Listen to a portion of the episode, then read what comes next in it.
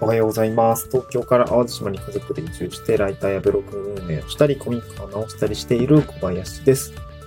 今日は移住して2年ぶっちゃけきつかったことということで、まあ4つ、5つぐらいですかね。まあさす、ポンポンポンとお話をしていきたいな、いきたいなと思います。えー移住して2年ですね。ぶっちゃけきつかったことということで、まあ、えー先に5つ端的に言っちゃうと、1つ目が、1つ目が虫問題ですね。2つ目が子育て。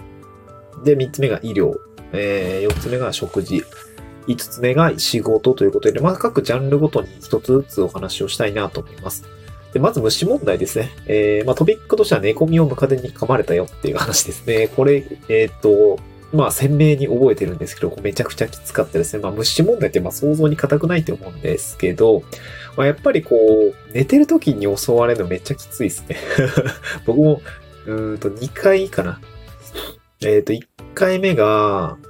まあ、ムカデってこう雨増えてきた時とか、まあ5月ぐらいにこう、5月とね、秋ぐらいかな、11月ぐらいによく出るんですけど、えー普通にベッドで寝ていたら、あの、腕をムカデが張っていて、うえーってなったんですよね。その後、まあ、えっ、と、蚊帳？あの、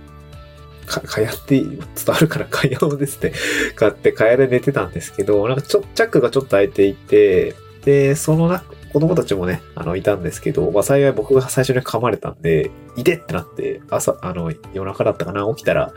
えーっと、なんか、まあ、とっさに手を払ったんで、何が起きたかわかんないんですけど、まあ払った先になんか動めくものがあるなと思って、とっさにこう、毛布越しにこう、ガッと掴んだらもうそこにめちゃでかいムカデがいて、やば、まあ、僕も2回目だったんで、そんなビビらなかったんですけど、やっべえ、こうばーってなって、それ初めて噛まれた時ですね。まあ子供たちもいたんで危なかったなと思って、まあそこからはまだあの噛まれてないんですけど、そこからムカデ対策は入念にしたっていうことですね。これはやっぱしんどかったですね。生活に、生活の中でストレスめっちゃ増えましたね。ムカデだけはめっちゃ怖いです。はい。まあ、あと、普通にあと雲とかめっちゃ出てきますけど、雲は別に悪さしないんで、まあいいかなっていう感じで気持ち悪いだけ。で、妻もめっちゃ虫苦手なんですけど、あの、最近は、あの、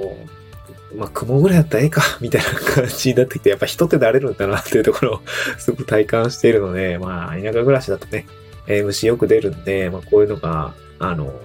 苦手な人はね、まあでもね、成長はするってことが実感したっていう感じですね、妻を見て。まあ僕自身もそうですけど。まあでもストレスめっちゃあるんで、やっぱしんどいですっていうことですね。で、二つ目は子育てですね。で、使い勝手の良い公園がね、地方にはないことが多いかもしれません。まあこれは僕の、まあ島の問題でもあるんですけど、そう、あんまりね、こう都市部ってやっぱ結構人口多くて、公園がね、あの、ベッドダウンって結構まあ、結構ちょこちょこあると思うんですよ。僕、前、東村山市ってとこに住んでたんですけど、まあ、歩いて行ける公園は2、3個あったかな。児童館も近くにあったし、そこに公園があったりとか、まあ、まあなんかちょうどいいんですよね。ああいうちっちゃい公園って。めっちゃ、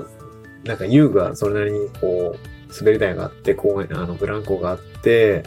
砂場があって、まあ、ひ、ひ日陰みたいのがあって、みたいな感じのこう、まあ都市部って、まあ本当にちょうどいいですよね。うん。便利な公園がたくさんあります。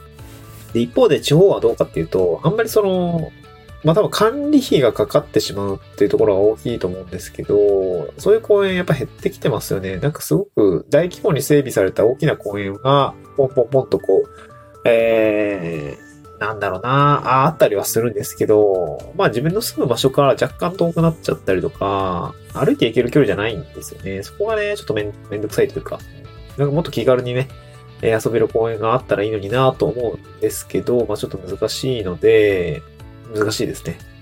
まあ、そこが、だから住む場所選びっていうのは結構そこは重要かなと思います。公園近くにあった方が便利だと思うので、公園の位置を確認しておくっていうのは移住前に結構重要だったのかなというふうに思いますが、あとはいえですね、あの、解決策もまあなくはないかなと思って自分で作っちゃうみたいな。まあ庭田がクソ広いんでね、あの、まあ田舎の方だと庭付き物件とか結構あったりもするし、あの、そこにね、こう DIY しちゃうみたいなのもね、まああの、怪我とかね、普通にあると思うんで、一般に開放できるようなことではないんだけど、自分の娘だったりする子向けにはね、なんかこう作ってあげたり買っちゃったりとかね、いろいろ、えーしたいなと思いましたね。庭だけはもう無駄に広いんで、あの、公園を整備したいなと思いました。まあ贅沢だよね。そういうことができたら贅沢だなと思いますね。で、続いて、まあ、これは結構深刻な問題なんですけど、医療ですね。医療。うん、そう。地方は医療問題が結構やっぱりあるかなと思います。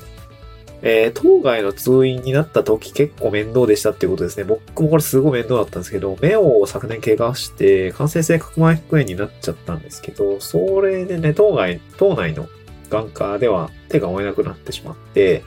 えー、神戸の、神戸大学附属病院での眼科にお世話になったんですけど、まあ、これがめんどくさいですね。もう毎週毎週行くとか毎月行くってなると、やっぱ結構めんどくさいですね。行き、まあ、まあ、バス、まあ言うてもまだ、まだ近いんですけど、えー、っと、当該に出る高速バスを乗って30分ぐらいで、まあ、神戸に着いて、えー、まあ、神戸というか舞妓ですね。舞妓に着いて、そこから電車で30分揺られて、あの、神戸大学附属病院に行くみたいな感じ。まあ、片道1時間ぐらいかかるんですよね。で、そこに行くんですよ。まあ、ちょっと面倒だよね。そう。島内のね、眼科だったら20分もあったら普通に行けるんだけど、うんそれはちょっとめんどくさいなっていうことですね。まあ、これ、目、目、しかもね、こう目だったんですよ。で、角膜削り取られるっていう、もう、地獄の処行 された時にめっちゃ目痛い中で帰るのがめっちゃしんどくて、で、これ例えば、そうですね、まあ、外科とかで、足とかをね、なんかこう複雑骨折してとかあったらさ、それもそれで大変だと思うんですよ。ね、生き生き大変だと思うんですよ。まあ、そういうところを考えると、やっぱこう、医療っていうところは非常にこう難しい。だから、島内に対応できる病院の、まあ、大きさ、規模だったりとか、まず救急外来がね、えー、近くにあるのかとっていうところもやっぱりこう、えー、よく見ておくと思います。だからやっぱ中核都市みたいなところの方が本当は過ごしやすいのかなと思いました。医療を含めるとね。うん。まあ、これは結構、うーん、やっぱりこう、慎重に考えるべきことだったのかなというふうには感じますね。うん。まあ、持病がある方は特にそうですね、えー、通うべき病院がと、あの、近くにあるかっていうところは押さえておいた方がいいのかなと思います。はい、四つ目ですね。食事ですね。あの、まあ、これ大した問題、ぶっちゃけきつかったっていうか、まあ、そこそこきつかったぐらいなんですけど、まあ、チェーン店のね、あの味が恋しくなるよってことですね。皆さんも、あの、なんか好きなチェーン店の味あると思うんですよ。僕は思いつくのが二つあって、一つ、一つ目は僕油そば好きなんですけど、東京のあの、油組総本店さんの油油そばめっちゃ好きで、で、池袋とか、あ新宿、まあ、主に池袋かな池袋の周辺に住んでた時にはもうめっちゃ行ってたんですよね。めっちゃ好きでめっちゃ食ってたんですけど、で、結局東京に行く時には毎回食うみたいな 感じになっていて、ああよっぽど好きなんだなと思っていて、あの味がね、やっぱ美味しいですよね。関西じゃ食えないんだよなっていうところがすごく悲しいですね。で、あとは、もうミスタードーナツですよね。まあこれ島内に一応あるんだけど、遠くて、えー、めんどくせえとか思いながらね。まあでもドーナツ美味しいからさ、食べたくなるんだよねっていうところですね。うん。はい。えー、あとは、最後5つ目ですね。仕事ですね。これ転職だったら仕事がないなっていうところで、まあぶっちゃけきつかったというふうには、まあ、うん、ないないでは思うんですけど、まあ今、別にこう、就職してるわけじゃないんで、個人で仕事してるから、まあそれはまあ、あの、対応策ということで、そういうふうに舵を切ったんですけど、まあそっちの方が楽しいは楽しいですね。いや、就職だったらやっぱ希望の就職先って多分ないと思いますね。やりたいこととか、何かなうん。結構探すの難しいと思いますね。なんかやっぱ自分で事業を作ったりとか、えー、個人で仕事を受けたりとかっていう方が、うん、最初は大変だと思うんだけど、そっちの方がやっぱ楽しくなりますよね。うん、住む場所、働く場所って、こう自分で決めたのであれば、そこでこう自分ができることってやっぱ結構あったりするんで、それは仕事につながったりとかお金にあったりするまでは若干の時間とスキルが必要なんですけど、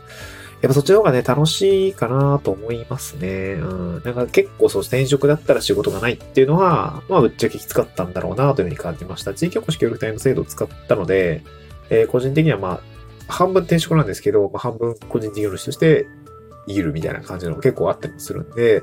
まあ、そういうことを考えると、うん、転職だったらって考えたら、まあ、これから転職して移住する、転職移住、移住転職みたいな感じになる人がいたら、多分ぶっちゃけきついのかなというふうに感じましたね。まあ、まだ、言うて2段階移住の途中なので、まあ、あと1年でね、協力隊を終えて、ちょっと移住、まあ、その直してるコミカの方に移す前移すってなると、またちょっと不便なところが増えたりもするのかなとかね、えー、あるのかなというふうには感じますね。